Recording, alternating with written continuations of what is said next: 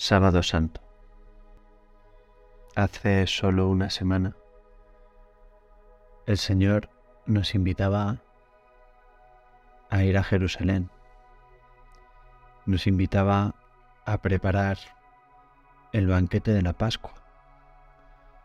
Nos dijo cómo podíamos celebrarla. Nos,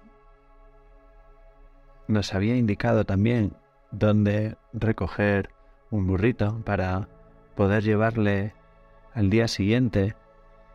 Apenas ha pasado una semana desde que entró en Jerusalén y todos estábamos aclamando a nuestro rey. Todos teníamos unas esperanzas muy grandes. Y ahora solo hay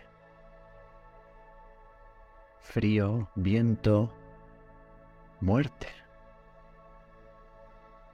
Un sepulcro donde donde está nuestro Jesús, a quien tanto queremos.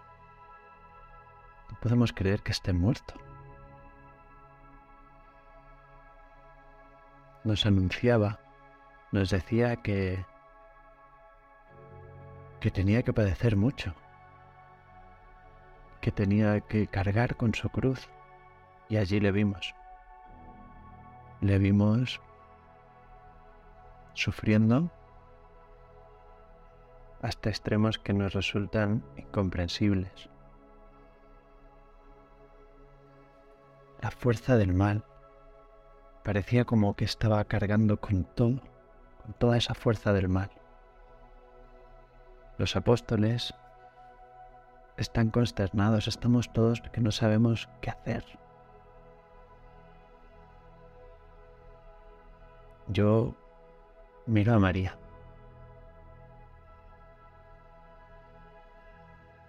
Y no puedo comprender tampoco hasta qué punto su corazón está pues con ese dolor. Pero al mirarle experimento una paz que no puedo describir. Me siento sostenido al verle. Me darían ganas de salir corriendo ahora mismo. Pero veo a María y me quedo. Me quedo. Estoy con los apóstoles.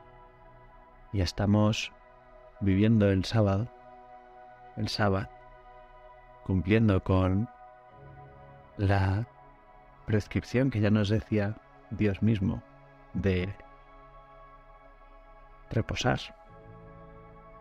Ciertamente no se me ocurriría hacer nada más aparte de pues llevar este dolor de haber visto morir a Jesús. Es que han matado a Jesús.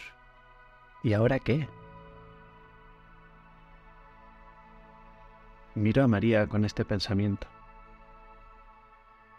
Han matado a nuestro Jesús, María, ¿y ahora qué?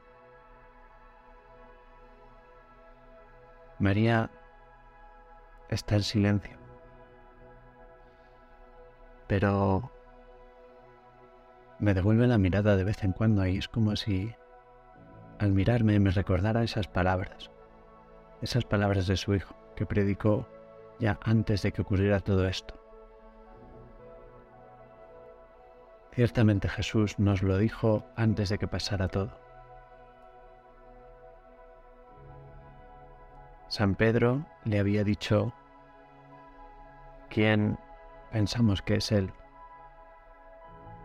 El Mesías. Justo después nos dijo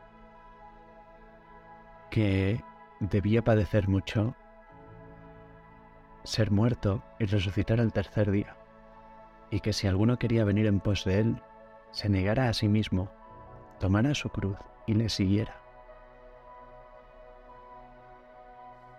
Yo quiero creer, Señor, pero si Jesús está muerto, ¿cómo voy a predicar la buena nueva de Jesús? Yo te dije que daría mi vida por ti, pero al verme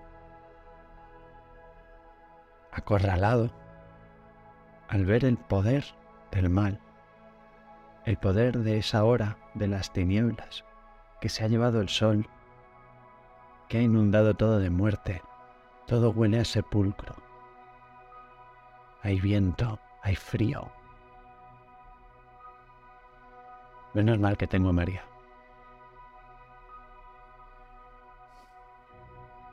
Mirando a María, no se me apaga esa luz que era tan fuerte hace unos días y ahora parece una brasa que está apagándose, pero todavía tiene calor. Esa quiero que sea mi fe, que mantenga todavía el calor. Porque ciertamente pensando en todo lo que ha pasado, en esa muerte tan dolorosa de mi Jesús, me da la tentación de pensar que es imposible levantarse de este fracaso. Imposible. ¿Cuántas esperanzas hemos puesto en predicar a Jesús? Hace tres años que empezó toda esta aventura y ahora ha muerto Jesús. Tengo que tener esperanza. Tengo que tener mucha esperanza porque porque Jesús ya me lo avisó, me dijo que resucitaría. Y por la fuerza de Dios resucitará. Quiero creer, Señor, que resucitarás mañana. Ayúdame a acompañarte ahora en este momento de dificultad, de dolor,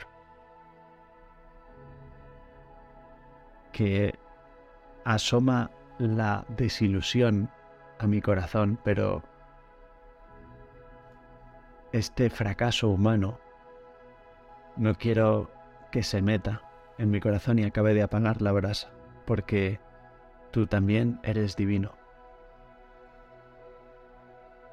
Hay que digerir esta muerte tuya, Señor. Este trago que es muy duro, pero por la fe quiero sacarlo adelante. Esto es muy duro, pero tengo a María. María, ayúdame, ayúdame a vivir, acompáñame para que, estando contigo eh, a lo largo del día, pues pueda tener esa esperanza. Qué bueno si te tengo presente a lo largo del día para llenarme de una fuerza nueva, para poder predicar el Evangelio de tu Hijo Espero hacerlo, sin duda, con la fuerza de una vida nueva, con la fuerza del resucitado.